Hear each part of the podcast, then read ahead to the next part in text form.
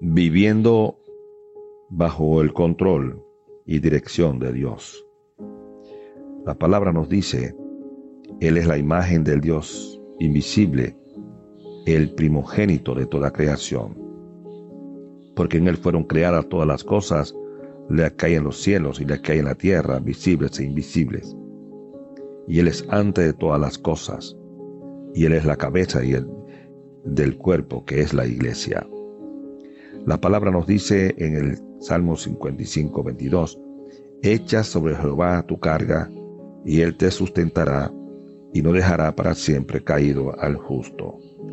Mi amigo, pon tu vida bajo el control de Dios.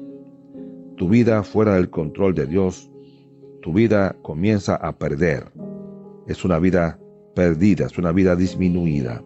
Cuando Dios no controla la vida de las personas, es como un caballo sin freno, un caballo desbocado, un caballo que podría precipitarse en cualquier barranco en cualquier momento. Vivir sin el control de Dios es vivir controlado por el mundo, es vivir controlado por el pecado, es vivir controlado por eh, las eh, costumbres humanas y por la cultura humana. Así que hay una esperanza para ti, mi amigo, una esperanza para ti a dejarte guiar por Dios, porque es permitir que la balanza de Dios se incline hacia ti.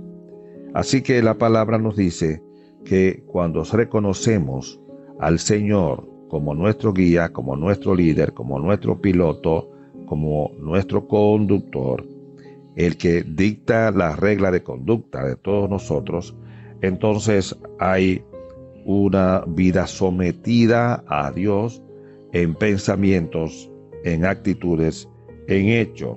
Es reconocer que eh, Jehová reina en nosotros y que nosotros nos sometemos a su reino, nos sometemos a su vida, nos sometemos a su regla.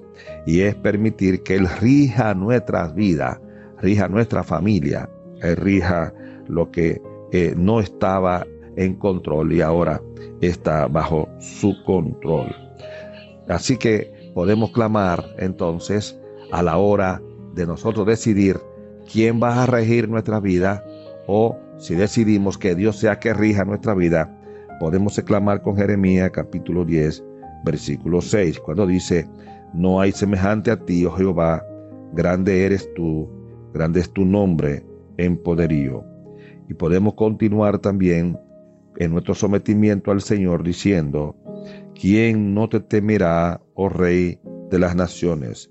Porque a ti es debido el temor, porque entre todos los sabios de las naciones y en todos los reinos no hay semejante a ti. No importa a qué filosofía o a qué filósofo o a qué escrito tú acudas para conducir tu vida, no habrá nadie mejor que Jehová. No habrá nadie mejor que el Señor.